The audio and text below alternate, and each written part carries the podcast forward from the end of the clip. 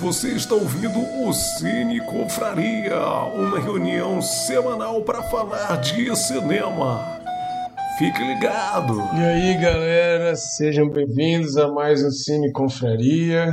Sejam bem-vindos aí todos vocês assistindo ou só ouvindo ao vivo ou só depois. Todos são muito bem-vindos e a, a participação de vocês, a audição, a visualização, tudo muito. Ficamos muito gratos. É, Para quem não conhece, o Cine Confraria está vendo pela primeira vez ou ouvindo pela primeira vez. Somos apenas um grupo de amigos que gosta muito de cinema e se reúne toda semana para falar sobre um filme específico e um de nós sempre escolhe o filme da próxima rodada. Só para vocês entenderem então direitinho, semana passada nós comentamos o filme Eu Sei o que vocês fizeram no verão passado. E no final do episódio, o Bernardo estava na escala para escolher qual filme a gente ia assistir durante a semana para comentar hoje. Ele escolheu O Silêncio dos Inocentes e por isso hoje nós vamos conversar sobre O Silêncio dos Inocentes.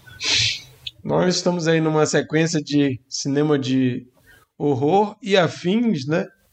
Já que a gente está em outubro aí, um mês por causa do Halloween. É sempre um mês de muitas estreias de terror e muitos, muitas maratonas, muitos especiais, etc. Então, a gente assistiu, eu sei que vocês fizeram no verão passado. Agora assistimos O Silêncio dos Inocentes e no final desse episódio o Mikael vai dizer qual vai ser o filme da próxima rodada. Vocês viram aí que a gente veio numa sequência de anos 90, né? 97, agora 91 Vamos ver qual década o Mikael vai trazer aí para a gente ver até semana que vem. É, explicando mais um pouquinho, a gente era um grupo de amigos que gostava de se reunir presencialmente para falar sobre cinema. Assistia um filme junto, pedia uma pizza, tomava uma cervejinha, conversando sobre o filme no final. Mas muitos de nós nos mudamos de cidade, então, para vocês terem uma ideia, hoje tem gente em Belo Horizonte, gente no Rio de Janeiro e gente em Manaus. O... Hoje eu estou em BH, Micael e Bernardo estão em Manaus. Então, a gente continua se encontrando para falar sobre esses filmes que a gente assiste. E agora, agora não, né? Que já estamos no segundo ano aí de pandemia que a gente está fazendo assim gravando para que isso fique registrado. Se alguém ouvir, estamos no lucro. A gente gosta de contribuir aí com esse debate na internet dos filmes. A gente não tem nenhuma regra estipulada, definida sobre gêneros, sobre é, estilos. Então a gente comentou já desde coisas mais cabeçudas como Solares, a filmes mais bobinhos, comédias românticas, comédias como Borá, comédia besterol, aí terror, suspense, o que vier a gente comenta aqui e todos nós assistimos para comentar na semana seguinte, né? Ó, a Raíssa já está online aqui, deu boa noite, falou que hoje ela está mais perto para explicar para vocês, ela está literalmente mais perto, ela está lá atrás. A Raíssa é minha concunhada e hoje ela e meu cunhado estão aqui em casa. Então, literalmente, está bem pertinho aqui. Depois dessa porta, mais uma porta, ela está ali. Seja bem-vinda aí, Raíssa. Valeu pela, pela visualização aí. É, então hoje a gente vai falar sobre o Silêncio dos Inocentes. Antes da gente falar sobre o filme em si, alguém pode dizer, né? Pô, mas vocês não estão falando que é filme de terror? Como é que vocês estão falando de Silêncio dos Inocentes? A gente pode até discutir um pouco sobre isso, mas essas questões de gênero sempre elas ficam meio nebulosas em alguns aspectos, né? Tem aqueles filmes que são bem definidos o que são, mas normalmente tem intersecções com outros gêneros, aí fica aquela coisa, esse filme é isso, não é? Um filme, uma série, na verdade, recente que estava tendo muita discussão no Twitter em relação a dizer se era terror ou não, é o Midnight Mass, que a gente recomendou aqui umas duas semanas atrás, né? Apesar de ser vendido como uma série de terror, tem gente falando que aquilo não é terror. Eu acho essa discussão um pouco besta, mas acho válida ela acontecer. A, Raíssa está perguntando cadê a Sheila. A Sheila hoje está de folga, viu, Raíssa? Pegando falta aqui, não vai participar hoje, mas vou avisar para ela que você sentiu a falta dela. Mas então, é, eu vou passar aqui para o Bernardo e o Mikael que estão conversando hoje, dar um alô para vocês que estão só ouvindo, saber quem vai participar hoje da nossa conversa. Bernardo, fala aí. Boa noite, galera. Vocês já jantaram hoje? Aliás, o que vocês jantaram hoje, né?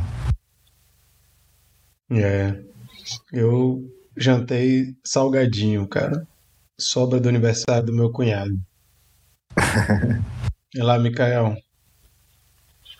Boa noite, pessoal. Bom dia e boa tarde para pessoal do podcast. E lembrando que hoje é Dia das Crianças, eu fiquei esperando que o Bernardo trouxesse um filme da infância dele e agora fiquei preocupado, entendeu?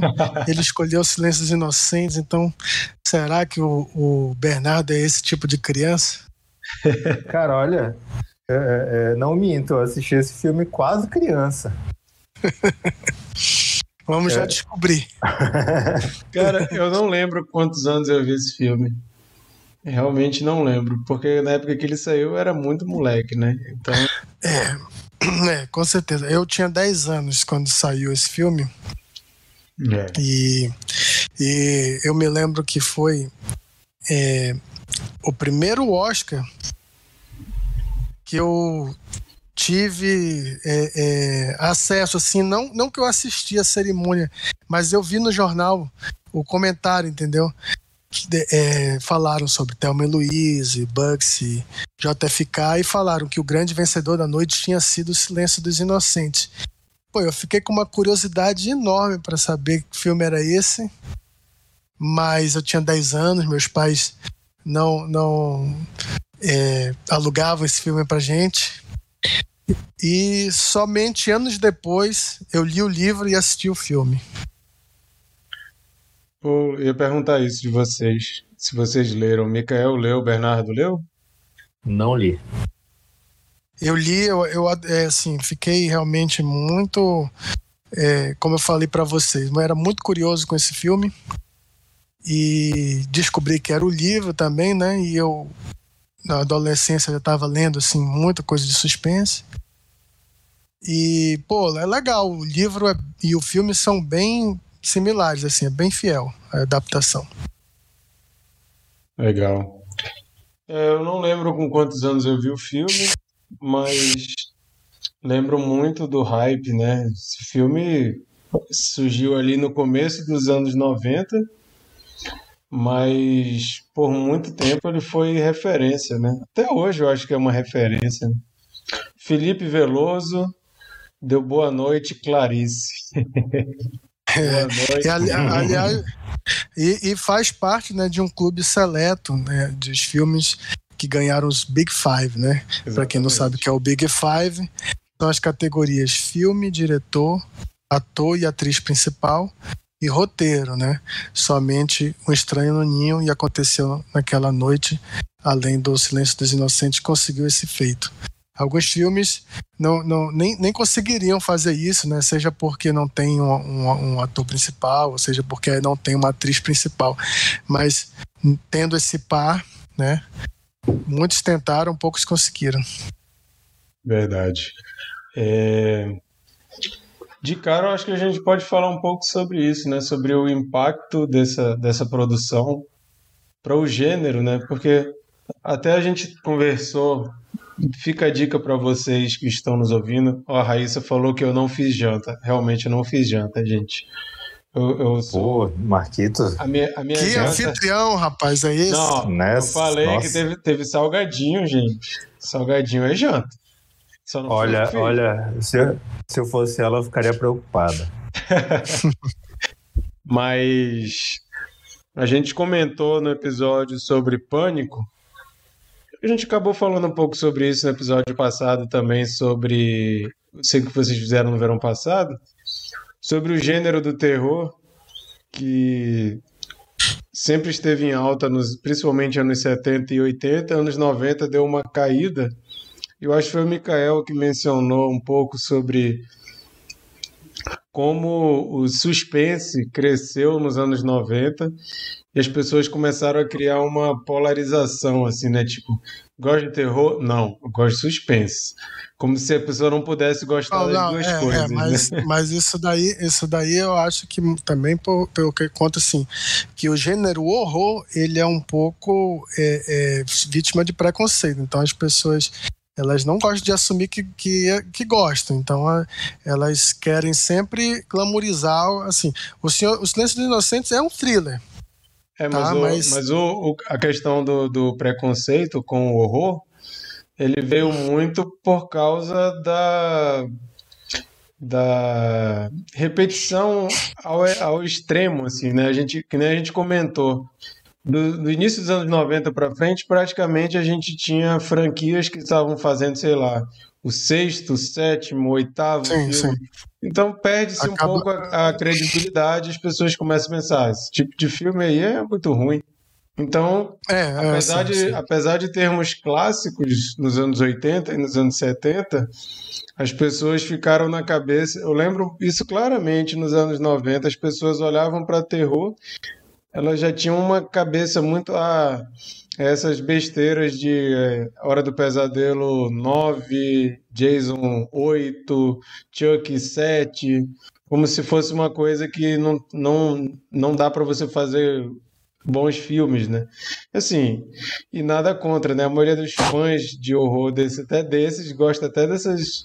Não, sim, mas é- é o que eu quis né? Mas- dizer. Mas, o público em geral acabou criando essa polarização.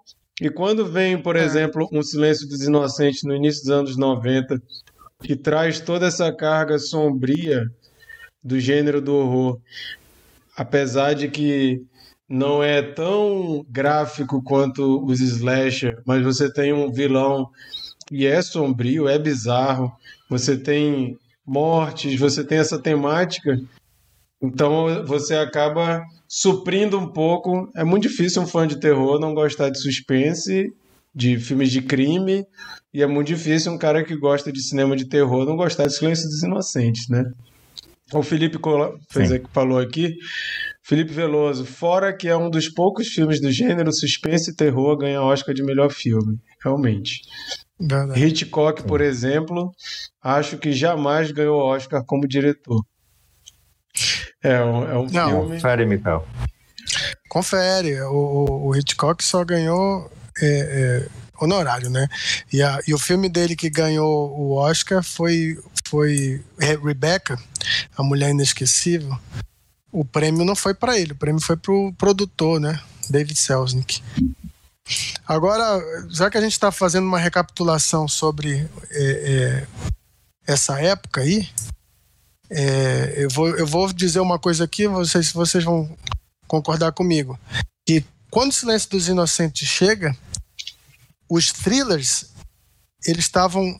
é, é, a moda da época eram os vilões é, é, que eram o homem comum, a mulher comum, né? Então você tem a amante, né? No, na Atração Fatal, você tem é, é, dormindo com o inimigo, que é o, o marido. Você tem mulher solteira à procura, que é a, a, a roommate, né? Que, que, que é a vilã. Tem a mão que balança o berço, que é a babá. Tem é, é, o, o Mor- Morando com Perigo, eu acho o nome. É o vizinho, né? O, com Michael Keaton. Então, a paranoia era o seguinte: olha, qualquer pessoa seu vizinho, seu, seu, sua babá, pode ser um vilão de, de thriller, entendeu? Era essa paranoia. Com a chegada dos Silêncios Inocentes, a, o interesse muda para o serial killer. E aí, a partir dos do Silêncios Inocentes, Hollywood muda de interesse, né? E aí a gente vai ter Seven, a gente vai ter Copycat. Os suspeitos. É, é, os suspeitos. É, é, como é aquele. É, aquele. Beijos que matam com sim, Morgan sim. Freeman. E aí vira, assim, parece que todos os thrillers passam a ser de, de serial killer, tá entendendo? Porque todo mundo queria ser, ter um novo Silêncio dos Inocentes na mão, entendeu? Mas antes, um pouco antes, um, é, lógico que não, não dá para definir o marco é, é, total em Silêncio dos Inocentes, com certeza. É, a Mulher Solteira Procura, por exemplo, é de 92, né? Mão que balança o berço também, eu acho. Mas não tem uma linha definida ali, mas praticamente era uma forma que, de, de, que fazia sucesso com thriller e depois passa a ser outra. Que, que, que o serial killer nos anos 90 vendia como água. Assim, todo mundo queria saber de, de, de serial killer. Né? Uma, foi foi uma, uma onda, né? uma moda que surgiu e Exatamente. Def, definiu ali o, o rumo que os filmes desse gênero iriam seguir, né? Sim. É, Engraçado como essas coisas acontecem, né, em Hollywood. Exatamente. É, eu acho que tem muita questão de, de imaginário popular, mas também de os, os zeitgeist, né, os rumos que a sociedade está tomando mesmo. Se a gente for pegar Não, eu, o, os o, filmes o, da época, no, se a gente, peraí, se, se, a gente, se, a gente, for pegar os filmes da época do, dos anos 80, por exemplo, quase todos os filmes é, desse gênero, não, não de suspense especificamente, mas às vezes de espionagem. Era muita coisa a ver com, com Guerra Fria, né? aquela coisa toda. E tanto é que a gente tem. Vai, vai mudando, inclusive, o rumo dos filmes do 007, né? Que é questão de espionagem. Então, os vilões vão mudando, os medos vão mudando. E a gente vê ali nos anos 90, talvez, realmente, essa, essa essa coisa do, do imaginário popular de que o, o perigo pode estar dentro da sua própria casa perde um pouco a força e as pessoas começam a ter medo do sei lá, do, do estranho, do, do sombrio, do bizarro. Teria que analisar um pouco ali uma questão até sociológica, né, para captar essas nuances na sociedade. Mas é normal a gente perceber essas mudanças né, na, na sociedade como um todo se a gente for ver no Brasil, por exemplo, outro dia a gente estava conversando sobre isso. É, nos anos 90 foi essa loucura também com questão do ocultismo, né? A gente tem o caso Evandro, que inclusive é uma série de podcasts e uma série da Globoplay maravilhosa, que tinha essa coisa, esse medo do satanismo, né, e tal, não sei o quê. E tinha aí a gente estava pensando, ah, teve também Guilherme de Pádua, né? e tal, que matou a Daniela Pérez, e também tinha um lance meio com ocultismo, aí tinha toda aquela coisa, e todo mundo começa a ficar com medo dessas coisas assim que são muito estranhas para elas. Então, a sociedade ela vai caminhando meio que todo mundo vai no mesmo rumo, né? Todo mundo vai, vai pegando ali a mesma. Os medos parece que são muito iguais, os gostos são muito iguais. É interessante isso. E assim, é legal falar do Silêncio dos Inocentes porque é a obra-prima dessa leva aí, né? É a obra-prima desse estilo de filme, desse, desse rumo aí que o, o suspense tomou, né? É, é e, e, o que eu ia falar é que, que isso influencia tudo, né? Você imagina um roteirista é, é, que quer vender um roteiro, ele vai pensar, pô, vou botar serial killer, porque tá, tá, tá dando. Os filmes estão dando sucesso, entendeu? Ao mesmo tempo, o produtor, né, os executivos dos estúdios vão pensar, pô, o que, que o público está interessado? Pô, está interessado nisso, então vamos, vamos procurar isso, vamos, vamos bombar isso, isso né? É, é, e, e, essa retroalimentação que tu falou, tu, tu citou o 007, né? Pô, depois do Borne, o 007 teve que copiar o Borne. E o Borne, ele, ele era é, é, influenciado pelo 007 antigo, né? de uma época de espionagem, mas o filme influenciou os, os próximos 007, né? A partir do Daniel Craig. Verdade. É, isso a gente vê em todos os gêneros, né? Muito legal observar esses, esses rumos que a sociedade vai tomando e o cinema vai sendo retroalimentado, né? Ele influencia e é influenciado, né? Muito louco isso. É... Sobre, sobre o filme em si, a gente vai começar a falar, mas assim, eu não revi essa semana, eu vi esse filme de novo, acho que foi ano passado, então ainda está mais ou menos fresco na cabeça. Mas uma coisa que de cara é muito legal a gente observar desse filme, questão estética, é que ele cria uma estética, né, que é muito copiada depois. Assim, você vê esse filme, ele tem aquela cara de cinema dos anos 90. E ele cria ali um, ele é um, ele consegue criar uma aura meio sombria, meio opressora assim, de de você estar tá mexendo com assuntos muito pesados, né? É, você tem ameaças muito reais, mas você se coloca no lugar de uma personagem que é a Clarice, a Judy Foster, muito humana, que não é uma super heroína, não é, é inabalável, é uma pessoa que você vê que está perturbada, então a gente se identifica com aquilo.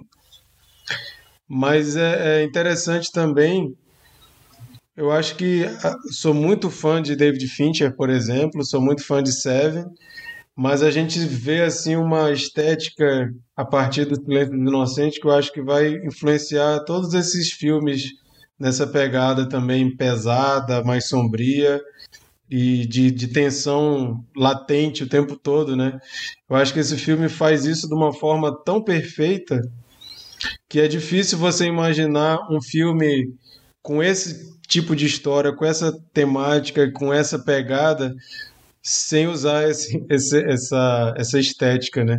Ficou assim meio que, bom, isso aqui é o, é o template. Vai mudar o bandido, vai mudar não sei o quê, beleza, mas tem que, tem que seguir isso aqui, senão não vai dar certo, não.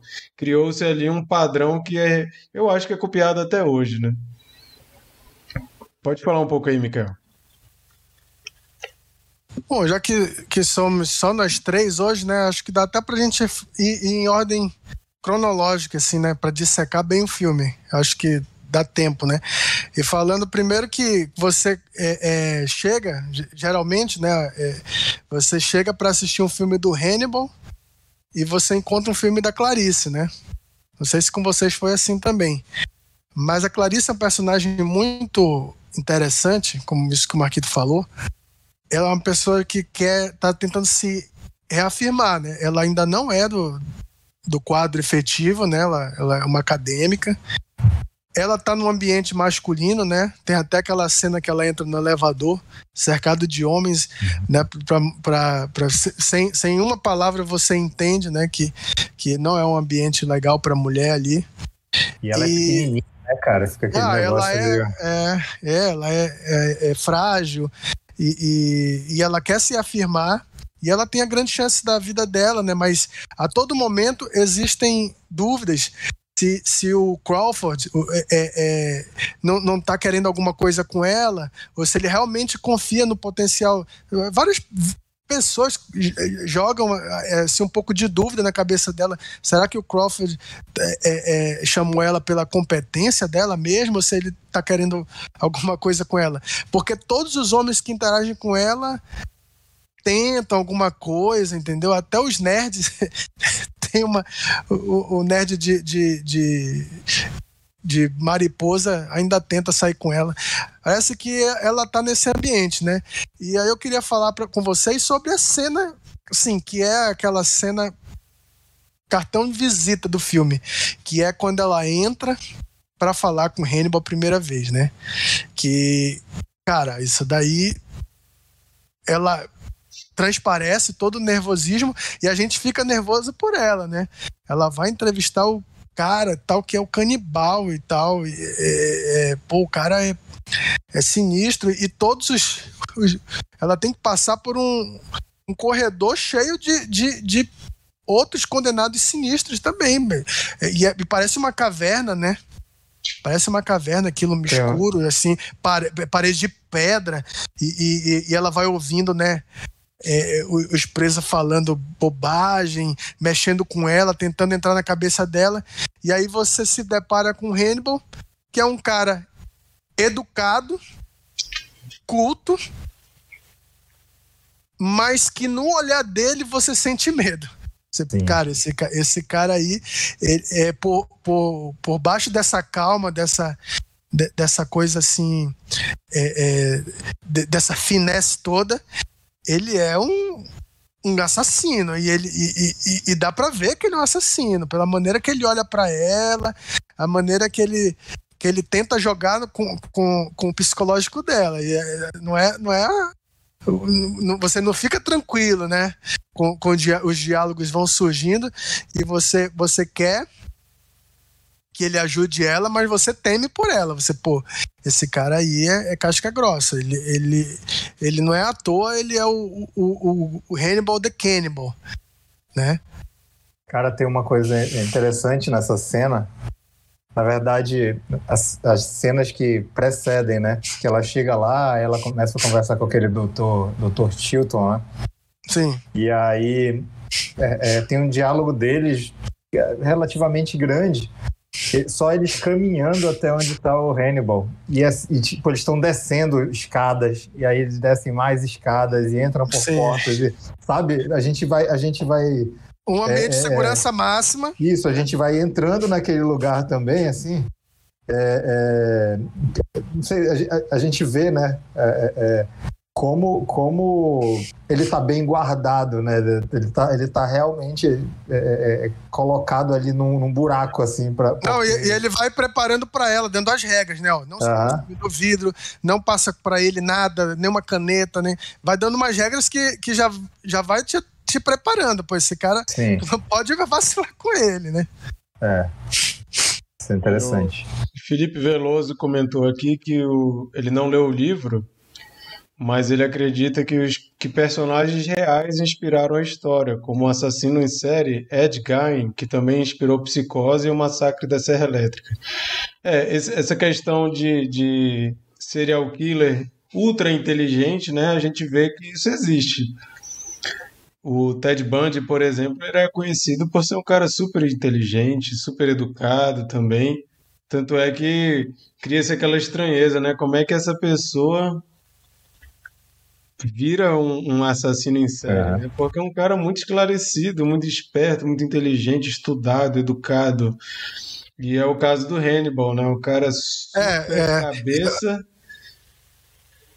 Quando, quando ela começa a querer estudar ele, né, fazer questionário, aí ele, ele, ele, meio que fica brabo. Ele chega assim: olha, o cara do censo foi lá na minha casa também me entrevistar. E eu comi. comi o, o fígado cérebro, dele. O fígado, é o fígado, né? Comi o fígado dele com, com vinho, não sei o quê. Aí ele coloca ela no devido lugar dela, assim, né? Que ela, que ela já tá te, querendo, né? É, fazer o trabalho dela. É, é, assim, eu vou fazer um perfil psicológico, uma coisa. E ele, não, peraí. Que não é assim, né? Uhum.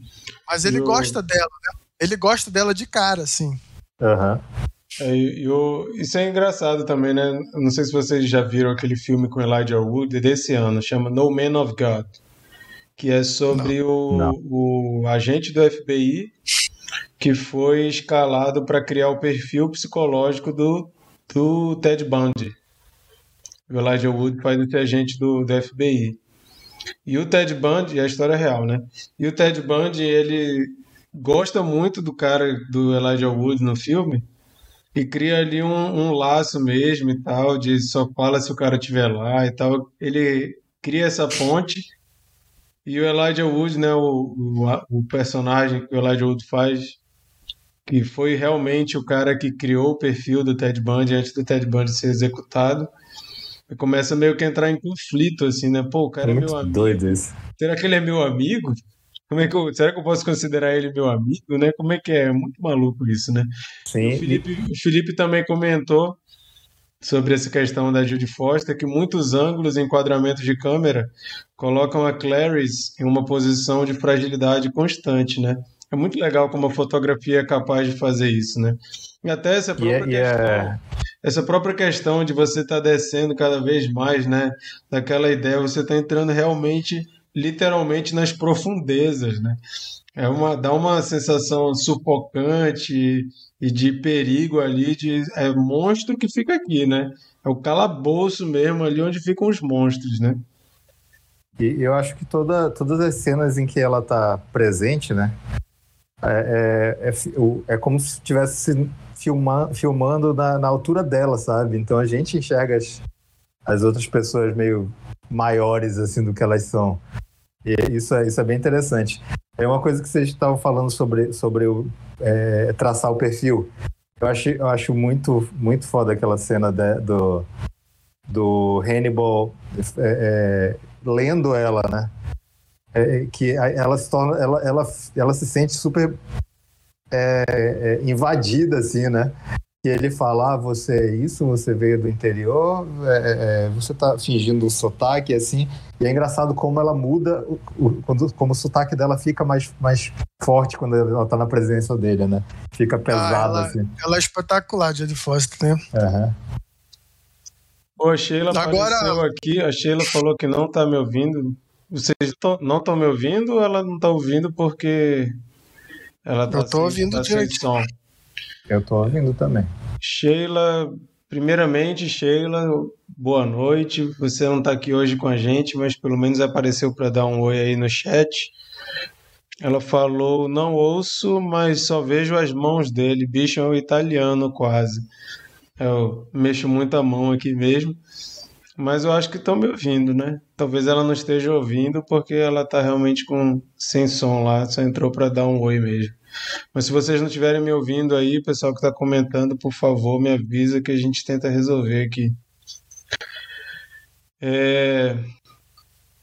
E uma coisa que é muito interessante, né? A gente jogou essa curiosidade lá no nosso Instagram. Se você não segue o Cine Confraria no Instagram, é só procurar lá, é arroba Cineconfraria, tudo junto. Mas o, o vilão Hannibal Lecter no, saiu uma lista de 100 heróis e 100 vilões da história do cinema do American Film Institute e Hannibal Lecter primeiro lugar a, acima logo quer dizer logo abaixo né, logo depois vem Norman Bates e Darth Vader então você vê Hannibal Lecter que não é o principal do filme. Primeiro lugar, aí você tem Norman Bates, assim, que até o Felipe aqui já falou de Hitchcock. É o vilão clássico dos clássicos, Psicose. E Darth Vader também, que é um, é um vilão aí que qualquer criança de 3 anos sabe quem é, né? E tem, então, e tem uma ah, é. curiosidade aí, né, sobre o, o Hannibal Lecter, é que ele é, ele é esse vilão, vilãozão aí, e o filme nem se trata da, de, de, de, uma caça a ele, né? O filme, ele, ele é um alguém que, que serve como consultor ali para entender o, o perfil do, de um outro é, de um outro serial killer. Exatamente. Eu, e ele, ele o, o Anthony Hopkins, a persona cinematográfica dele, se a gente for, for parar para ver, não é esse. Ele tem esse personagem marcante, que é o Hannibal Lecter, mas em todas as outras vezes ele é um velhinho simpático que a gente adora e tal. Que ele. Que ele, é, é, ele sempre faz personagens muito doces, muito dóceis, né? E acontece de ter um psicopata, né, um, um, um vilão máximo do cinema no currículo. Mas em todos os outros filmes dele, ele é uma pessoa totalmente diferente. E aí ele brinca com isso, né? Porque ele faz um, um personagem, como a gente falou, que é, tá sempre com, a, com, com um tom de voz calmo, né? Mas que você vê no olhar dele o perigo e, e você acredita, né, que é, ele pode entrar no teu psicológico, ele pode te afetar, né? Tem, tem todas essas conversas com a Clarice, né? É, na segunda conversa, depois ele, ele faz o quid pro quo, né? Que ele diz: Olha, eu vou te ajudar, mas tu tem que me contar sobre tua vida. E aí ele vai mexendo em traumas da, dela, né? Que ele é um psicanalista. E ele vai tentando ali é, é, fazer esse jogo psicológico com ela. Porque ela quer é, a ajuda dele, mas ela vai ter que se expor. E no momento que a gente que ela, que ela vai se expor, a gente não sabe o que vai acontecer com ela, porque ele, ele a gente acredita realmente que ele que ele pode manipular, que ele pode é, fazer alguma. É, é, tem até aquela coisa do, do outro presidiário, de companheiro de cela dele, que, que ele só com. Sem, sem, sem contato visual, ele, ele convence o cara a, a, a se matar, a, a, se, se engasgar, sei lá, né? Então você. Aquilo ali serve apenas para você saber, olha, ele não precisa de muita coisa para chegar assim no, no, na fragilidade da pessoa, né? De, de atingir a vulnerabilidade total daquela pessoa. E, e você realmente sente pela Clarice é, é, que ela tá brincando com fogo ali, né? Ela tá se expondo, ela tá, tá falando de traumas dela, né? Da, da, da infância dela. Né? Por isso também o título Silêncio dos Inocentes, que no, no, no original é o silêncio é, dos carneirinhos, né? Que ela ouvia sendo abatidos e isso, quanto isso aterrorizou ela. E, e, e ele sempre é, é, instiga isso, né? Você quer pegar esse, esse serial killer, o Buffalo Bill? Você acha que isso vai calar os gritos do, dos carneirinhos? Né? Ele vai realmente isso no é, trauma. Isso é, isso é muito louco, eu acho que é o que dá uma camada muito profunda pro filme, porque diferente de muitos filmes do gênero, ele não é, coloca ali o, o bandido como é, o principal foco, como uma, um, um personagem. É,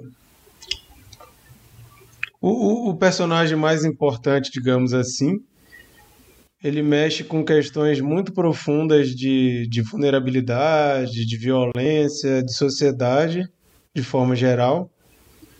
Você tem um personagem muito é, humano e honesto, que é a Clarice. E você tem o, os perigos ali da, da, da, sociedade. Você tem tanto o Buffalo Bill, que ela precisa descobrir quem é. A gente ainda não falou do Buffalo Bill nenhuma hora aqui, né? E é o vilão do filme. E assim, é um vilão muito bem construído também, convenhamos, né? Não é aquele cara assim que ninguém quer saber dele. A gente quer saber dele, a gente fica aflito também. Ele é muito bem feito, muito bem construído. A gente fica aflito por aquela menina que está lá sequestrada por ele. A gente fica torcendo por ela e fica torcendo para que a Clarice consiga é, extrair alguma coisa do Henry para ela chegar no Buffalo Bill, né?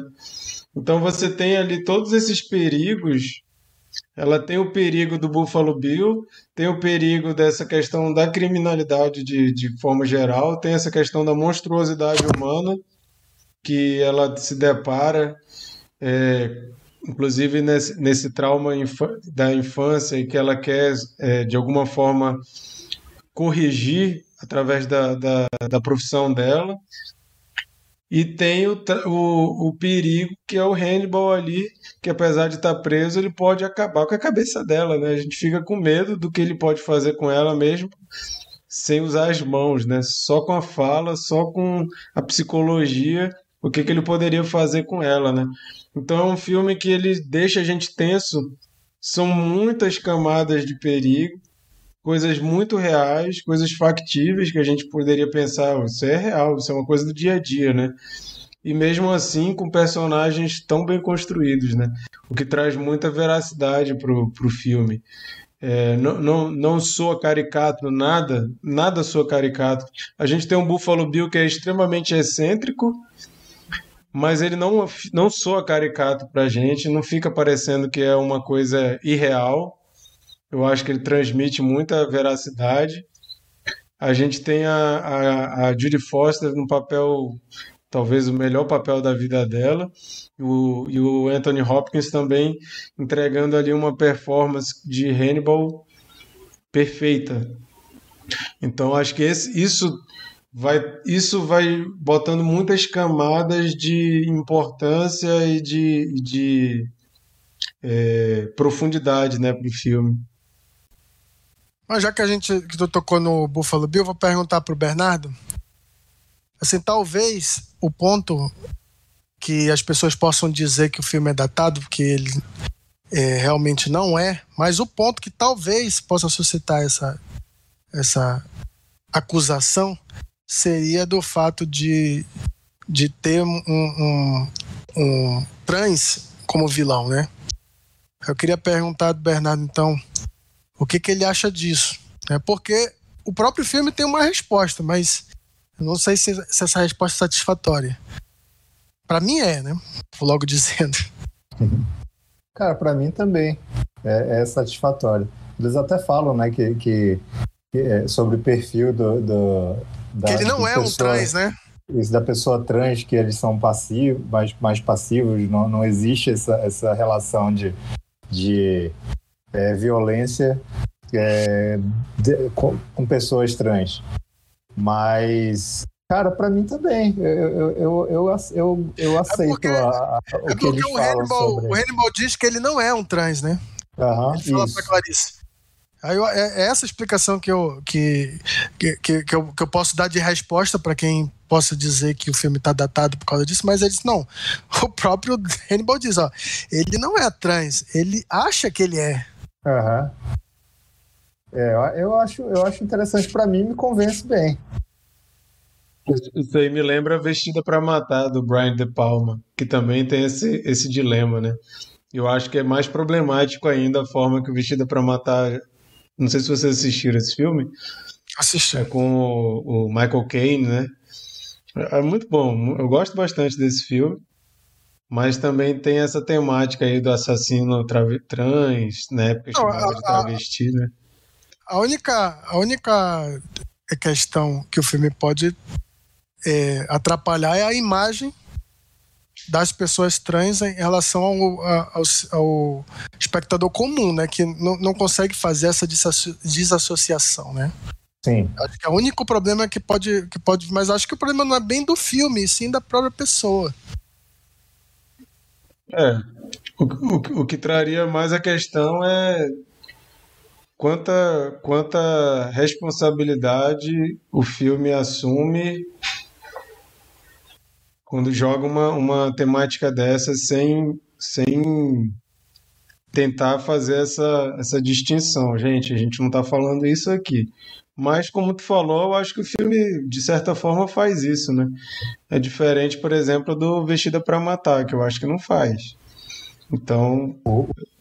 Uma curiosidade também é que o, o, o Felipe comentou aí sobre, é, sobre Hitchcock, sobre, sobre é, psicose, psicose e massacre da Serra Elétrica, que nos dois existe um homem que se veste de mulher também, né? A, a, tanto no, no Psicose tem, tem o Norman Bates, que se se, como é, se, se tra, traveste, não sei se, se, se, é, se é isso, mas enfim, ele assume a identidade da mãe, né? E no, e no, e no não sei se vocês se lembram da, do Massacre da Serra Elétrica também tem isso, né? Acho que, acho que o Letterface, ele se maqueia, tem, tem, tem esse lance também. O Felipe comentou também que essa obsessão em vestir a pele feminina para se fantasiar de mulher provavelmente veio desse Ed Gein. É, é, exatamente. Isso, isso. Esse Ed Gein que é do, do que inspirou, né, o Psicose Massacre da Serra Elétrica. Do Buffalo Bill, quer dizer. Uhum. Não o Hannibal. É, do, do Buffalo Bill. É, pode ser. É, eu, eu acho que. É, eu acho que é meio comum, comum não, meio que normal, entre aspas, é, esse tipo de questionamento vir de uma época que não entendia muito bem né, como que se dão essas questões de, de gênero, de identidade. Então, acho que a confusão, ela, de certa forma, é desculpável, digamos assim, se, se não existia muita, muita, muita noção, né, do, do que, que são essas coisas, talvez. Acho que exigia um certo posicionamento que não era comum na época, pode soar meio anacrônico, não sei, né? Fica aí a, a dúvida. Mas é, uma coisa interessante também que eu me lembro, esse filme é um dos primeiros filmes que eu vi, se não foi o primeiro que eu vi, a usar aquele artifício de você achar que a polícia está entrando num lugar e quando abre a porta não é. Ah, mas eu acho que é o primeiro mesmo. É, foi é, muito, é muito foi, legal. Foi muito, a montagem bom esse, explodiu a montagem muito a cabeça quando aquilo acontece a primeira vez. Você fica assim tenso, caramba, agora, agora, pô, tá em outro lugar. Aí tu fica, aí tu fica perdido, né? O que, que é isso, cara? Ele, ele, usa uma montagem paralela, né? Para quem não, assim, é, para quem não, não, não, não é familiarizado com, com a cena, você tem o interior de, da casa intercalando com a ação policial. Na cabeça de, de, do, do, do, que o cinema vem apresentando ao longo dos anos, o espectador ele monta na própria cabeça que você está se passando no mesmo espaço físico. Ele, ele isso foi trabalhado durante anos no cinema. E o Silêncio Inocente vai lá e diz: Não, peraí, vou fazer uma brincadeira com você, uma pegadinha aqui. E, e aí, quando a polícia toca a campainha, você ouve a campainha no interior da casa. E no final das contas, não é a polícia. É a Clarice. E aí você não consegue sentir alívio. Porque ao mesmo tempo que a polícia está errada, mas a Clarice está sozinha. Aí vem é. todo o medo que você vai sentir, porque a Clarice vai ter que, que é, entrar nessa sozinha, né? E, e, e, também tem a cena maravilhosa do, do, da visão noturna, porque ela fica no escuro e ela não está enxergando nada, mas a gente está enxergando através do óculos noturno do Buffalo Bill. E você vê ela perdida você teme pela vida dela, né? Então, cara, isso daí é, é para mim, os Silêncios Inocentes tem um, um, um clímax maravilhoso de tensão total, né? Sim, sim, total. É, eu acho que, é, eu acho que é até uma questão de, de gestalt, né? Essa coisa de você enxerga uma coisa e o seu cérebro faz parecer que é a mesma coisa. Se tem uma cena interna e uma cena externa em paralelo, você imagina que você está falando do mesmo lugar. É mais ou menos aquele exemplo grotesco que alguns filmes de comédia bem escatológicos fazem, né? De parecer que a pessoa vai vomitar ou que a pessoa vai cagar, corta, é um sorvete caindo, assim, você fica. Aí quando você vê, o cara, não, pô, o cara só tá comendo um sorvete e tal, aquela coisa de propósito que faz na sua cabeça as duas cenas são ligadas, mas não são, são coisas distintas, né? Não, pois é, mas isso é um trabalho isso. que o cinema construiu para o espectador médio eu acompanhar não sei, é, eu não sei se foi uma construção é, é, digamos assim. De que, anos, de anos. Não, é, o que eu estou querendo dizer é que talvez a nossa mente, mesmo que o cinema não, não tivesse essa intenção, talvez a nossa mente, por ela ser linear, ela vai criando essa, essas ligações. É como é, é como no design você coloca elementos próximos é, em blocos separados, nossa mente ela enxerga todos esses elementos como um e todos esses aqui como outro. Então é, é, natural. Você não tem como querer dizer que um elemento daqui está junto com um daqui porque a nossa mente vê separado, né? E isso é que, não, é, isso que é o interessante, você brincar com essas noções de percepção do ser humano, né? Inerente do ser humano. Ninguém, às, às vezes a gente nem precisa ser ensinado de que é assim, é natural, a gente já enxerga. Então, por isso que eu falei que talvez seja uma questão até de gestalt, né? Talvez a gente fique entendendo. Ah, que, com certeza. Com é, certeza é. As duas é... coisas estão acontecendo ao mesmo tempo, a gente entende que a gente está falando do mesmo, da mesma situação, né? Mas na, na, dentro da história do cinema, da, da montagem, é, os primeiros espectadores eles não entendiam né? Se você fizesse um movimento de um rosto virado e mostrasse alguma coisa, você queria é, é, é, o espectador é, é, os primeiros, né, que não estavam acostumados ao cinema, eles não, não entendiam isso.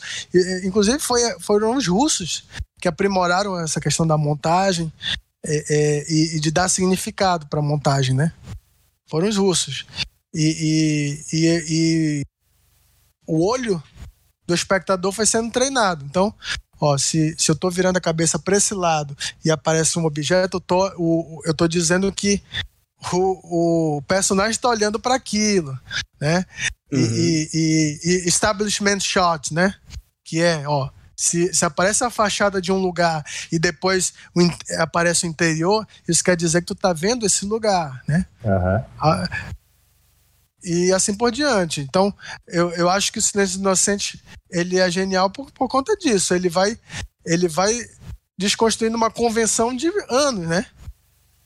Para para fazer você é, é, se perder na, na, na, coisa, né? Você, você tem certeza que você está vendo o mesmo lugar e não é. São casas diferentes. E a polícia está errada e você, quando você descobre que ela está errada, é tarde demais para Clarice, né? Ela vai ter que. Ela, ela que tá ali na, na campainha. Mas é uma, é, uma, é uma sacada que depois que você vê o Silêncio dos Inocentes, eu acho que perde muito o efeito. Eu não sei se é Jogos Mortais um ou dois ou três, não sei qual é, que usa esse recurso. Ah, eu acho que é o segundo. É o segundo, né? Quando acontece, já fica assim, ah, Silêncio dos Inocentes, pô. É, assim, ah, isso é inocente, pô. Não dá pra você desassociar. Não, né? é o tipo de truque que você só pode fazer uma vez. É, perde muito impacto se a pessoa já tem aquele registro do silêncio dos inocentes, né? Não, não, não causa mesmo impacto. Uhum. Talvez, talvez gere até essa, pô, tá imitando, pô, para com isso.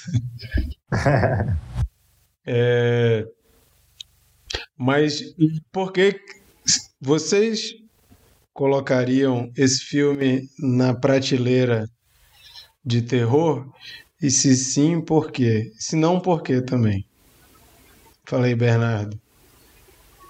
Eu eu coloquei, na verdade, né, quando, quando eu indiquei o filme.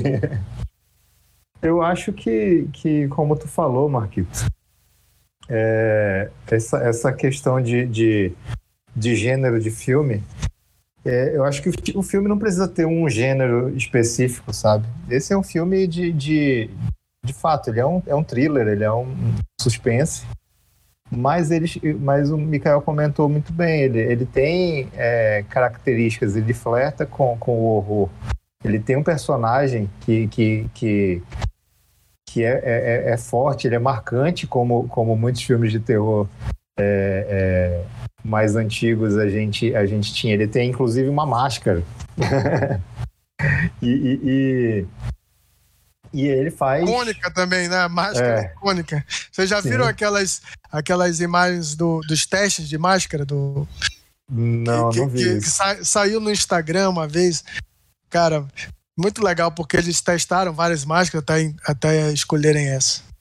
Depois tu procura, Bernardo. E, assim, e é impressionante que com a máscara, mesmo cobrindo o rosto ali, o, parece que o olhar do, do, do, do, Hannibal, do Anthony Hopkins, fica mais profundo, assim, né? É muito, é muito, é muito bizarro essa, essa, isso que fizeram, sabe? De ele esvaziar simplesmente o olhar. Tu, tu olha e tu não enxerga nada, nem, nem, nem raiva, nem medo, nem, nem sabe? Nada. É, é, é, eu acho que por isso e por outros motivos, né? O filme é um filme violento, tem aquela cena também icônica dele segurando o cacetete. Cara, é, é, é para mim está lá no, no, no, na prateleira do, do, do, terror, sim, mas também está na prateleira ali do, do, do, do suspense, do, do, enfim. Esse, esse termo no, no, Brasil, né, suspense, ele é muito, é. muito vago. Assim. Sim, do thriller. é, porque... É, thriller. É, eu acho muito vago você falar que é um suspense pode ser tipos de filme muito distintos, mas se a gente for olhar o terror também. Terror Sim. você tem desde um é, holocausto canibal até um, um silêncio dos inocentes, né? Então é. é muito, é muito. Você tem ali uma estante muito variada, né? Fala aí, Mikael. Eu, eu divido, sim, é, as duas coisas. É, lógico que são círculos que tem uma interseção, lógico, sim. Mas eu, eu, eu divido assim.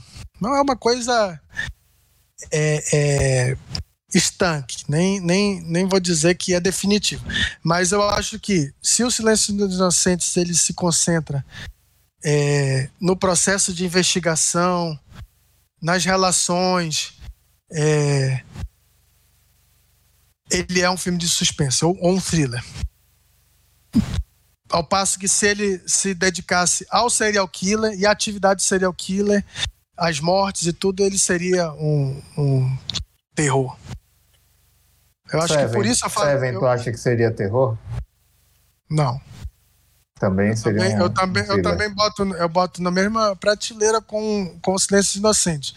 Assim, não é, não é, é, é classificação de gênero, é, é puramente.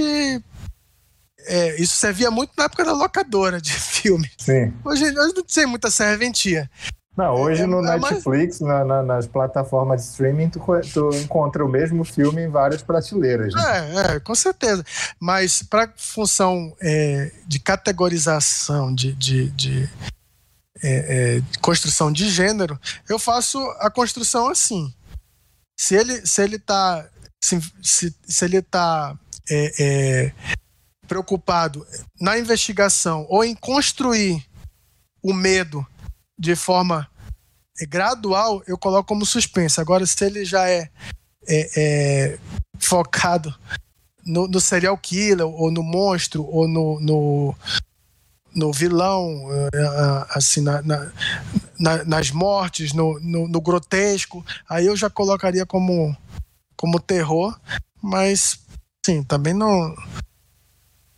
É, é, como eu falei, existem áreas de interseção que, que, que podem destruir todo esse argumento, né? Toda essa a construção, né? Não é nenhuma. É, é, nenhum absurdo você é, dizer o contrário também. Acho que é, é complicado porque tem filmes de terror que também é, são investigativos, né? Eu acho que o que a maioria das pessoas costumam separar mais é se o vilão é sobrenatural ou não. Mas ao mesmo tempo você tem filmes de terror que o vilão não é nada sobrenatural. Não é sobrenatural. E ninguém tem, ninguém tem problema é. nenhum em classificar como terror, né? Então, eu acho que o que permeia... Não, essa explicação do sobrenatural não aceito, não. Eu acho que o que, eu acho que, o que permeia toda produção de, de horror, seja ele mais sério, ou seja ele mais escrachado, ou até misturado com comédia, é se tem essa questão do medo, né? Do arrepio, é, do, do sombrio mesmo, né? Porque... Não, todos os dois é... eles querem provocar o medo.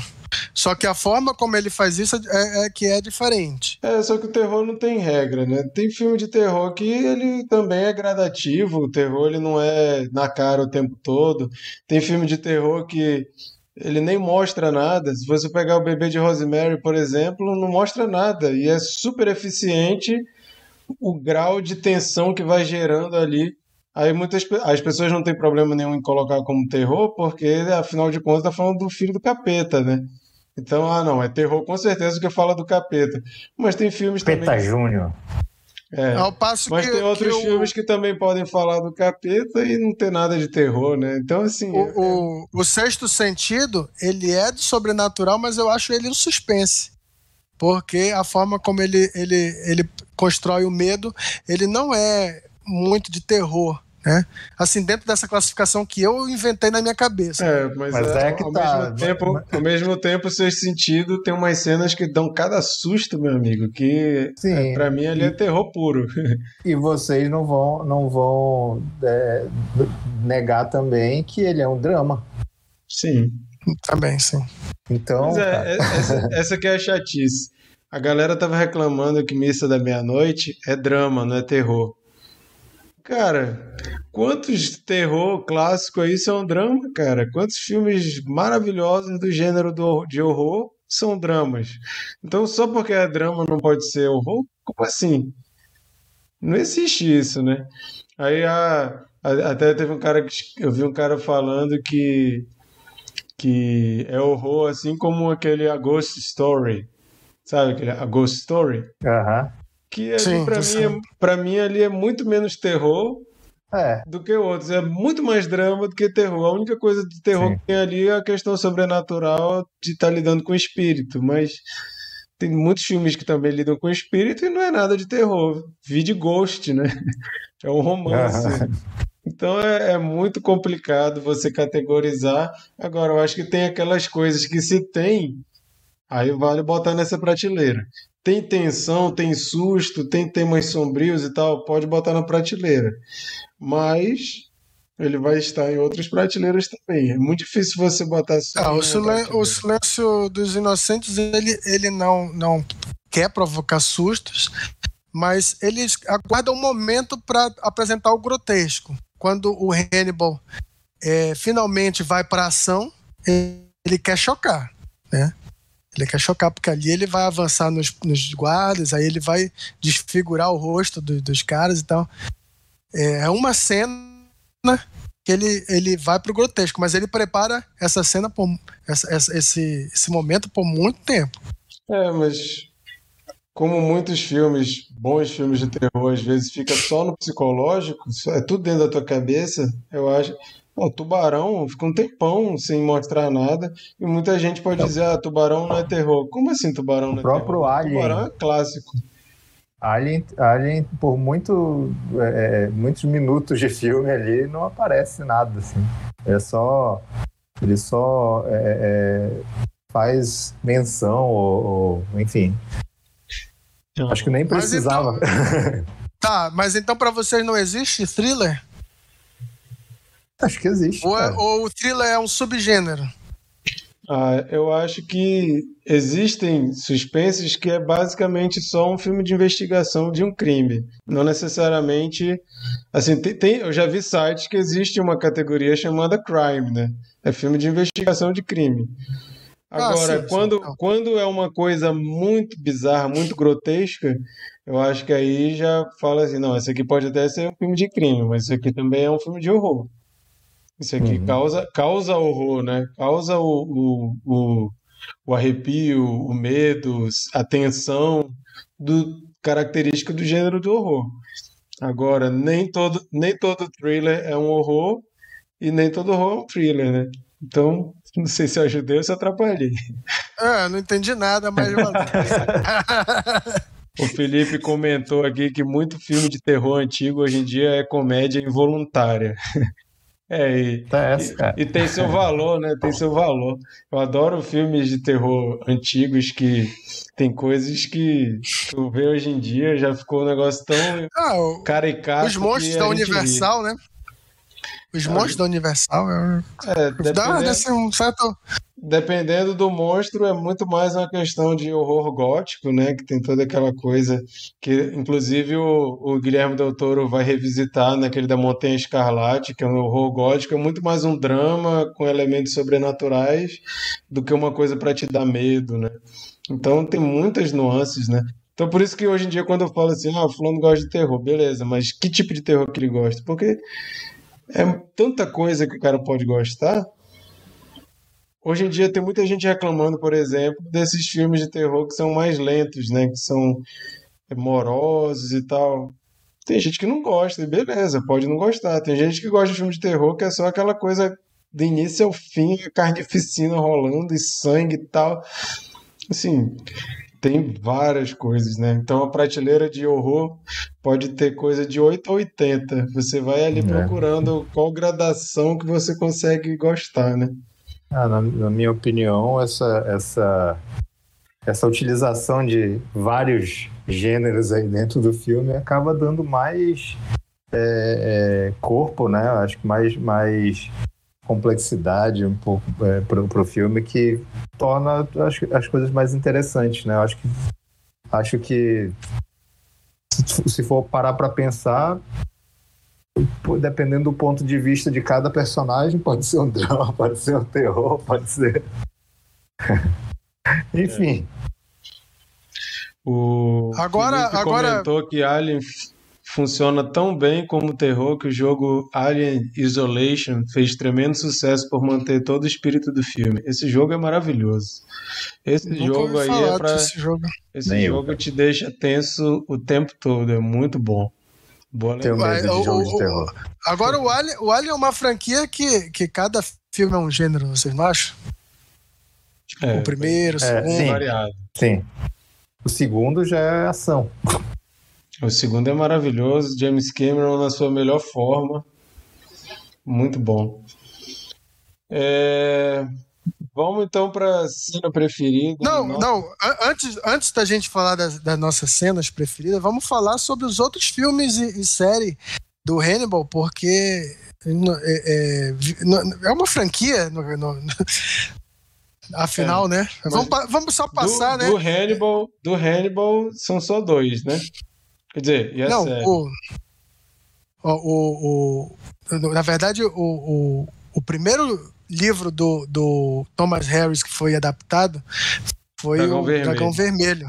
Nos anos 80, pelo Michael Mann, na verdade é chamado de Manhunter, né? É, e, e ele não tem ligação com o resto da franquia. É um filme muito bom, mas é um filme que tem uma estética nos 80 pura, assim, trilha sonora, tudo. Fica um pouco datado por isso. O Depois. problema disso, cara, isso é muito bom. Não, não, Eu tô dizendo só- que eu, tô dizendo que, que, é- que o filme é bom, falando, mas para várias Não, pessoas. porque ele falou não assim, é muito fi- bom, porém tem uma estética anos 80. Isso não é um porém, o- cara.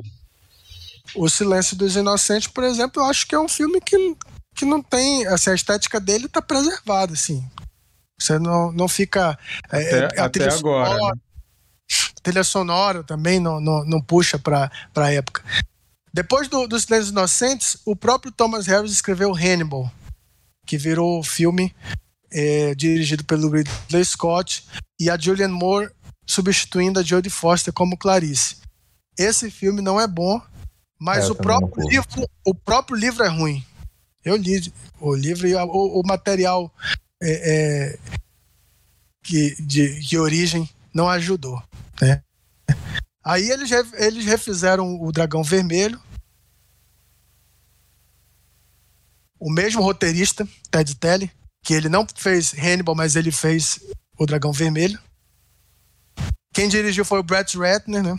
E é uma história anterior ao Silêncio dos Inocentes, mas tem a mesma dinâmica, porque o, o Hannibal ele é, ele é capturado logo no início e depois o Will Graham é, pede ajuda dele para capturar um, um serial killer que é o Fada dos Dentes, que é Assisti- vivido pelo Ray Fiennes. Eu assisti há tanto tempo o, Dragão Vermelho que eu não lembrava que tinha o Hannibal. Na minha cabeça era um filme do mesmo universo, mas não tinha o Hannibal. Não, tem o Hannibal. Tem. Só que eles fizeram a proeza de rejuvenescer o, o, o, o Anthony Hopkins sem as técnicas que existem hoje, né? Porque é pro Hannibal ser mais novo. E o, o, o Will Graham foi o, o, personagem que capturou o Hannibal, vivido pelo Edward Norton. No, no, no, de 86, o Hannibal Lecter é vivido pelo Brian Cox e o Will Graham é vivido pelo William Peterson. O, o filme do Brett Ratner, O Dragão Vermelho do Brett Ratner, eu acho legal. Acho bem legal. Muito melhor que o Hannibal. E o Edward Norton gosto muito também. E, e, e tem o... essa mesma dinâmica. E o Hannibal, o filme, ele é mil vezes mais grotesco que o Silêncio dos Inocentes, né? Ele é bem. Ele apela, ele apela. Bem apelativo. Depois tem o um filme que é sobre a juventude do Hannibal. Não sei se vocês hum, viram hum, esse. É mesmo, agora que, é muito, mas eu não lembro de nada. Ruim, muito ruim. Acho muito que ruim. minha memória apagou. Tenta humanizar, tenta humanizar o Hannibal. Eu não lembro qual é o nome desse filme, mas tem alguma coisa. Eles até até Hannibal Rising. máscara para ele também, né? É, é. Acho que é os, prim... os, os é, primeiros Hannibal, dias de Hannibal. Hannibal Rising. É, isso aí. E para finalizar tem uma série que chama Hannibal, que é o Mads Mikkelsen, né, o grande ator dinamarquês que é que é sempre figurinha tarimbada aqui no, no nosso Cine Confraria. Ele é o Hannibal. E ele conseguiu fazer uma coisa diferente do, do Anthony Hopkins, mas que ao mesmo tempo é muito boa. Sim, e... foi inclusive elogiado pelo Anthony Hopkins. E sobre essa série que eu vi a primeira temporada, eu acho que eu vi a segunda também. É legal, mas nem tanto. Assim, eu acho que eles tentam é, é, fazer uma coisa meio sobrenatural do, do Will Graham é, é, ter um poder de, de que, que vai muito além da, da habilidade de ler a cena do crime. Ele, ele praticamente ele entra em transe ali. Ele revive, né? É, eu acho que aquilo ali não combina muito com, com a temática, entendeu? Eu acho que força um pouco a barra.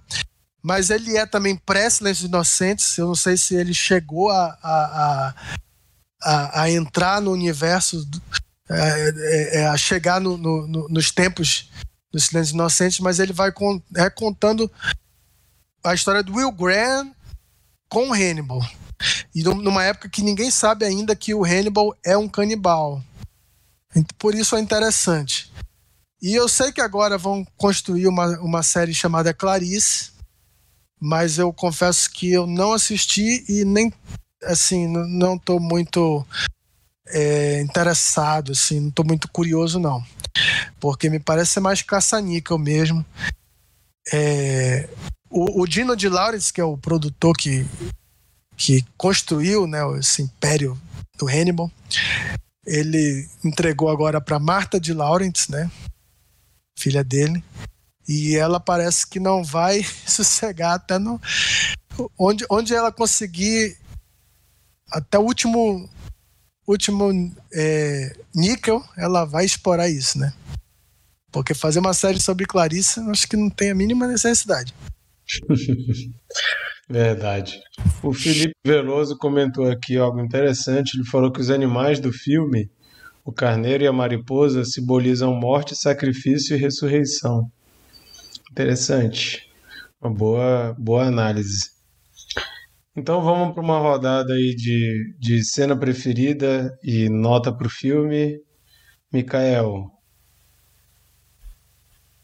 Muita cena boa, cara, é difícil, né? Mas eu vou escolher essa cena da Clarice entrando no, pela primeira vez no, naquela prisão. Eu acho icônico, assim, é, é assim, na história do cinema, assim, sabe? Se você pegar 100 cenas de cinema, acho que dá para colocar essa.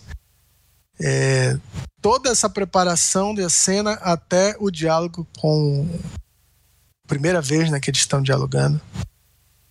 Dois atores fantásticos é, é, dialogando, né, contracenando. Cenário perfeito, é, montagem, é, cadência, tudo perfeito. Eu vou ficar com essa cena. E a minha nota é 10. Como eu falei para vocês, é um filme que eu, por muitos anos eu tinha curiosidade e eu fiquei fã mesmo, assim, ao ponto de, de, de sempre estar tá buscando. É, com exceção da, da, da, série da Clarice, eu tô sempre buscando é, esses outros filmes e outras obras e a, até os livros é, buscando mais sobre esse universo do Hannibal Lecter. Bernardo. É, tá, o filme tem muitas cenas mas eu vou ter que escolher a, a, a cena da, da invasão lá, fake. a entrada da Clarice lá na casa do Buffalo Bill. Excelente também. E minha nota é 10 também, cara. Beleza. Eu vou escolher uma cena que ninguém nunca escolheria, porque eu acho que ela mostra... e, e, com certeza vai dar a nota que também ninguém daria. é, é uma cena que mostra o nível de loucura do Buffalo Bill, que é a cena que ele pelado põe o pinto para trás assim e fica dançando. Inclusive essa, essa cena, essa cena gerou as cenas mais engraçadas dos filmes do Jay and Silent Bob, que toda vez que o, o Jay baixa a calça, põe o pinto para fora e fica para trás e fica dançando igual o Buffalo Bill. Essa cena é muito bizarra. E eu vou escolher essa cena só por isso. E Ted Levine é um ótimo ator, que a gente não, não falou Verdade. dele. Mas todos os outros papéis dele não tem nada a ver com, com esse. Ele é Verdade. É, tá aí até Ele hoje, fica né? assim. É. E a minha nota é nota 9, que é uma ótima nota, uma nota para um filmaço. filmaço merece nota 9 também. Não, tu já Vamos trocou de lugar com o Bernardo, cara. acabar Ainda com bem que estou, acabar estou perdendo meu posto. Acabar com preconceito com nota 9. Nota 9 é uma nota excelente. Uma obra, obras-primas merecem 10, cara, não tem como. Beleza, mas minha nota é 9, apesar de considerar uma obra-prima também. Então, gente, essas foram as nossas considerações sobre o Silêncio dos Inocentes. Recomendamos muito se você nunca viu. Acho difícil você nunca ter visto, né? Mas se você nunca viu, você viu aí que nós três somos grandes entusiastas desse filme de todo o legado que ele deixou, tudo que mudou no cinema aí depois desse filme. Vale muito a pena. E vale muito a pena rever, viu? Se você viu tem muito tempo, recomendo fortemente que você revisite o filme, que você vai chegar à conclusão de que realmente é um grande filme. Tá fazendo 30 vezes... anos, né? Ó, 30 anos. Então não importa quantas vezes você assistir, você vai continuar percebendo a obra-prima que é esse filme. Filmão. É... O Felipe comentou aqui o Balconista 2. Essa cena aí do Jay tem no Balconista 2, ele repete no último filme que saiu do Jay and Silent Bob. O filme não é essa Coca-Cola toda, não. Mas, de novo, a polícia chega e eles não sabem o que fazer. Aí o Jay vai, arria a calça, põe o pinto para trás e faz aquela dança. Aí eles conseguem fugir. É muita bizarrice. Mas é isso. Vamos agora para uma rodada de dicas da semana. Para quem não sabe, toda semana a gente tra traz aqui alguma coisa para indicar para vocês. Para aquele momento que você está procurando aí alguma coisa para assistir, para começar uma série, ou para ouvir um disco que você ainda não ouviu, ou para jogar um jogo que você estava querendo começar algum jogo diferente, um, ler um livro. A gente traz aqui dicas para contribuir com esse momento. Eu vou começar, vou indicar uma série que infelizmente não foi renovada, então ela já acabou. E se você não gosta de séries com muitas temporadas, talvez seja uma coisa boa. Você saber que você só vai perder tempo com uma temporada mas que eu não diria que é perder tempo, porque eu achei muito boa. Mas tem final? Tem final? Porque se tem final, tem, é uma minissérie. Final. Tem, ah, tem então final, mas não foi o final feito para ser o final definitivo. Ela fechava bem, mas dava para continuar. Mas fechou bem. A série é Mr. Corman, uma série da Apple Nossa. TV Plus.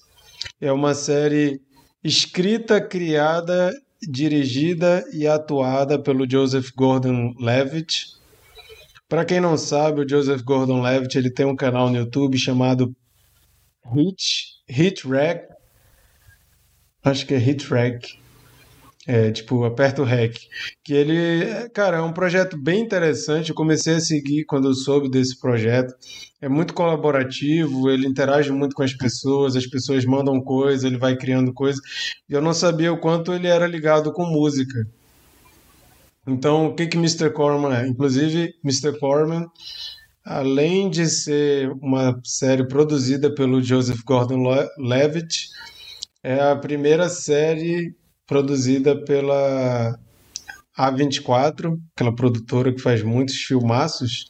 A A24 fez uma parceria com a Apple TV Plus e foi a primeira série da Apple TV Plus da A24 lá na plataforma deles. E o que, que é essa série? Eu digo que essa série ela é um retrato perfeito da geração pós 30 anos de idade, que está lidando com as frustrações da vida, que está lidando com crise de ansiedade, crise de pânico, depressão, e que a gente sabe que é uma coisa muito comum a partir dos 30 anos. E assim, o Joseph, Joseph Gordon-Levitt ele faz um cara que era um músico quando ele era mais jovem, seus 20 anos por aí, e frustrado, não deu certo. E ele divide a casa com outro cara, uma casa bem pequenininha. Tem problema com o pai, tem problema com a mãe. Parece ter um relacionamento muito superficial com a irmã. E ele está naquela fase de olhar para trás, ver o que, que ele construiu e está totalmente frustrado. Hoje em dia ele é professor de uma escola de ensino médio, não, ensino fundamental, e ele não construiu nada, né? E vai mostrando assim, ele começa a ter crise de ansiedade e vai mostrando isso, o dia a dia dele e tal. Mas é muito interessante, gente, a forma que ele constrói é, ele é um músico e todo o início, a abertura da série, toda vez é ele gravando alguma coisa. E a gente não consegue enxergar bem como é que aquilo tudo vai juntar e no final a gente consegue entender. E tem tudo a ver com o projeto dele do Hit Record, Hit, Hit Rec, Hit Record. Acho que é esse o nome do canal dele. E tem um elenco muito bom. Para vocês terem uma ideia, o pai dele é interpretado pelo Hugo Weaving, do Matrix, o agente Smith. Assim, numa. Ele aparece só em um episódio e ele mata pau, assim. Quando você olha assim, caramba, bicho, que episódio foi esse? Assim, a atuação perfeita. A namorada dele, ex-namorada dele, que cantava com ele, é a Juno Temple, né? Que aí eu, todo fim de semana eu tinha uma dobradinha da Juno Temple. Eu assistia Ted Lasso, que é com ela, e assistia é, Mr. Corman, que é com ela também. Era até estranho ver ela com duas personalidades e dois sotaques diferentes, porque no Ted Lasso ela é britânica e nesse ela é americana. Mas, cara, uma temporada só, muito experimental. Então tem muito, muita gente reclamou da série porque não entrou no espírito da série, mas ela é muito experimental, como as coisas que o, que o Joseph Gordon-Levitt faz para o YouTube dele. E assim, terminei assim essa série. Quando eu vi o último episódio, eu já sabia que ela não ia continuar, que eles já tinham anunciado que tinham cancelado, mas foi muito catártico o final. Assim. Recomendo muito se você gosta de coisas mais experimentais e com essa temática mais depressiva, porque é uma série bem depressiva. Se você está querendo ver uma coisa alegre, vai ver Ted Lasso na Apple TV Plus. Não assiste Mr. Corman não, que você vai terminar deprimido. Então essa é a minha dica. Bernardo, não, Micael. Bom, eu vou, eu vou indicar então a segunda temporada de Ted Lasso. Eu já indiquei a primeira ano passado. Eu vou, eu vou, eu vou recomendar a segunda, que eu acho que conseguiu sair ainda melhor que a primeira. Os personagens já estavam é, bem construídos, né? A gente já conhecia eles, então eles tiveram mais margem para desenvolver e tal. E conseguiram fazer uma comédia, mas tratando de um assunto super sério, né? Que é a saúde mental. É um assunto é, de saúde mental no esporte é um assunto que está em voga aí desde as Olimpíadas, né? Então parece que, que foi feito é, sob medida para uma coisa que já estavam falando antes. E, pô, elenco maravilhoso. É, e, enfim, se você ainda não começou a ver, dá para você começar e, e terminar rapidinho, porque são episódios curtinhos. A segunda temporada começa até a aumentar, né? Mas você nem reclama. Quando você vê um episódio que começa a passar dos 40 minutos, é. Égua! 45 minutos, mas nem senti. Isso é verdade, né? E para quem gosta de futebol, é ainda um plus, porque a série não é só sobre isso, mas tem também futebol. Ted Lasso é aquelas séries para você rir chorando ou chorar rindo, né? Depende do seu ponto de vista. Muito boa mesmo. tem um episódio, tem um episódio nessa temporada que ele revisita o Depois de Horas do, do Martin Scorsese. É um episódio isolado no, no, no que é assim aquele engarrafado, né? Que ele se resolve num, num episódio só. É maravilhoso, principalmente se você já assistiu o filme, né? Esse episódio teve uma pessoa que eu vi comentando falando que era se o David Lynch fizesse uma sitcom. a é. dele. Mas é. O que eu ia falar? Ah, isso que é uma coisa legal dessas séries feitas direto para plataformas de streaming, Apple TV Plus, aqui a gente está falando especificamente. Esse episódio que tu está falando, ele é super inventivo e experimental, porque eu acho que o fato de você não estar tá na TV aberta com um público menos aberto, você pode ousar como esse episódio, que eu acho que inclusive não agrada a todos. O Mr. Corman também, cara, para vocês terem uma ideia, tem um episódio que eles mudam até a abertura. Todo episódio é Mr. Corman. Aí tem um episódio que do nada é Mr. Morales. Aí tu vai ver o episódio todo é focado no roommate dele. Não tem nada sobre o Corman. É todo sobre o roommate dele, que é um. É, um, é... é o, caso, é o caso desse episódio do, do, do Coach Bird, porque até a abertura eles mudam nesse episódio. Ah, é verdade. É, é muito legal isso, né? Essa, essa possibilidade de você sair da caixa, né? Fazer umas coisas totalmente diferentes. E assim, pode até não agradar a todos, mas. Mas desenvolve o personagem, ainda, ainda que seja um episódio que é isolado, que não tem nada a ver com o resto, mas eh, serviu para desenvolver o, o, o, Coach Bird. É. Vai lá, Bernardo. Aí vocês me quebram. Porque eu, eu vim com, com Ted Lasso na cabeça também. ah, meu Deus. Né? É o que eu tenho. Três, três pessoas só na live de hoje, né? e mesmo assim ainda conseguem é o que eu tenho assistido direto. Eu não, eu não assisti a Ted Lasso, eu comecei a assistir acho que semana passada, e aí eu terminei a primeira temporada e tô na metade da segunda. Mas, cara, é, é, é, aquela série que se eu só visse a sinopse, eu não assistiria, nunca escolheria assistir. É, mas me surpreendeu demais, assim, cara. É, é como vocês já falaram, ela vai, ela consegue transitar entre o humor e o drama, assim, sabe? De, de, de tu, gargalhar em algumas cenas e depois tu tá com os olhos marejados, assim, sabe? É muito bom.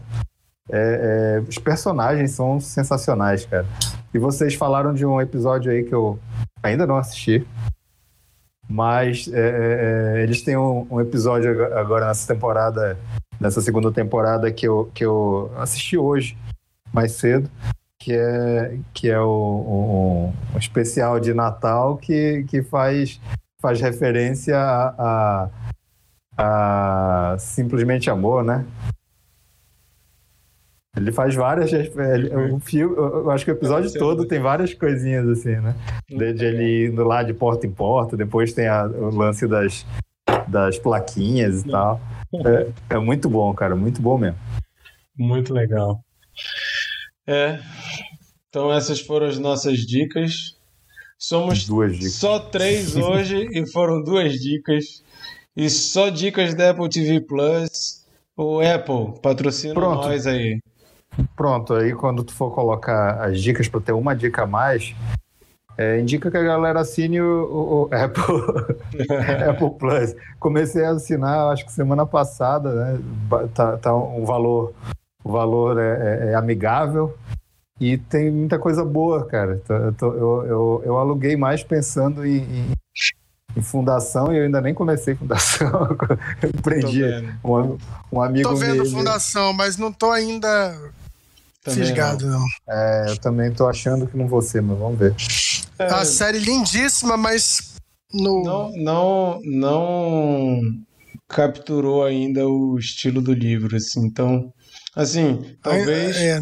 talvez capte quem não tem referência nenhuma do livro, né? Mas eu não sei, ainda não conversei com ninguém que não leu o livro. Eu, eu não li o livro, eu não li o livro, mas tô bem entediado com a série. Assim, tem planos lindíssimos, mas é, parece que não sabe para onde quer ir, sabe? Uhum. Cara, para quem leu, eu não sei, eu não, não assisti a série ainda nem nada, mas assim, uma coisa, uma característica do, do livro, assim, uma característica do Asimov, na verdade, é que ele não é quase nada descritivo, assim, né, em relação ao ambiente, até alguns, até personagens. Então, é, é, deve ser meio frustrante você criar uma, uma imagem na sua cabeça, assim, e aí, sabe, você, tá, você vai mas ver isso, a... Mas isso que é mais doido o, a série escolheu contar um monte de coisa que não tem no livro. Então é mais um. Tá, pode, posso estar exagerando, mas digamos que eles expandem o universo do livro. Então muita coisa que não é contada no livro acontece na série em paralelo a coisas que foram contadas no livro. Mas assim, tem algumas coisas, por exemplo, é, é, como é que é o nome do, da... Esqueci o nome agora. Salvo, Salvor Harding, que é um personagem homem no livro, na série é uma mulher. Uhum. Só que assim, problema nenhum com isso. Inclusive, ela é um dos personagens mais legais da série até agora. Então, assim, tem coisinhas assim, mas dá pra ver que eles estão tentando criar uma coisa que não é dependente do livro mas vira assim meio que um fanservicezinho para quem lê o livro. Mas não, não uhum. eles não estão tentando contar a mesma história, dá para ver que não estão.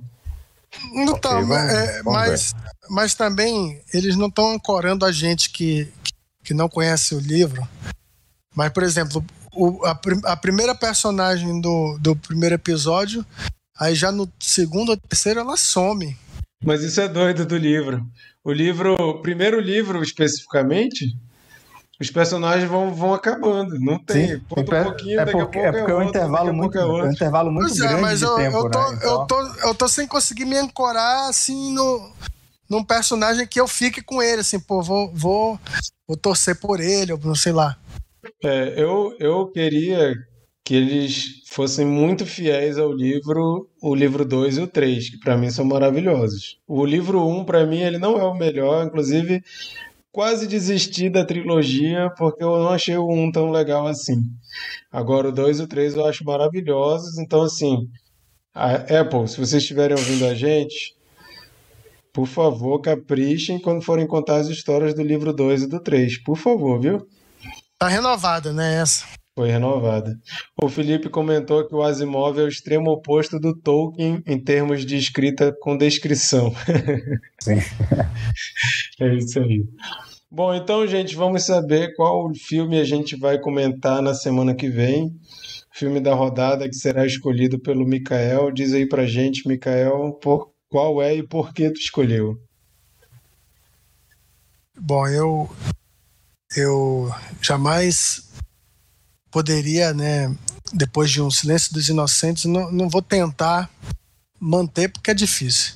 Então vou escolher um filme nada a ver, assim, uma, é, é mais descompromissado mesmo, é, ainda no, no mês do Halloween, mas indo para uma coisa mais cômica. E aí eu, eu encontrei aqui um filme, não sei se vocês já viram, um filme de 2017, que chama Mayhem em português aqui, segundo o IMDB, se chama Um Dia de Caos. Um filme com Steve Young, né? Ah, já vi. Que, que, que, que a, Samara a, Weaving, a Minari, né? Samara Weaving, é isso. É, é, ele pintou aqui em Minari, né? Ano passado. É, e, e, me parece tem alguma coisa a ver com zumbi, mas não sei se que, que ele saiu de uma série de zumbi, né? Eu achei curioso ele, esse tipo de filme não vi esse filme, então eu vou, eu vou conferir junto com vocês menos o Marquito, porque já viu. E se chama Mayhem, né? Dirigido por Joe Lynch, um diretor que eu também não conheço, mas pelo, pela sinopse aqui, que fala de um ambiente corporativo onde um vírus se espalha e, e, e o cara parece que já estava pedindo demissão e não era é o cara no lugar errado, na hora errada, porque ele já não precisava estar ali e ele vai ter que, que lidar com essa situação. Então, com certeza deve deve dar bom aí. Então vamos ver. Tá, tá em algum streaming ou não? Cara, tava. Até mês passado tava num stream, mas agora eu olhei e não tá mais. Mas como é. eu já é. escolhi, agora fica complicado mudar. Tem que ir lá na Take Video. Exatamente. Beleza, então. Então, galera, o filme da rodada é Mayhem, Um Dia de Caos. Temos até. Hoje estamos gravando no dia 12 de setembro oh, de outubro. O próximo. 19. Dia 19 de outubro, no nosso YouTube.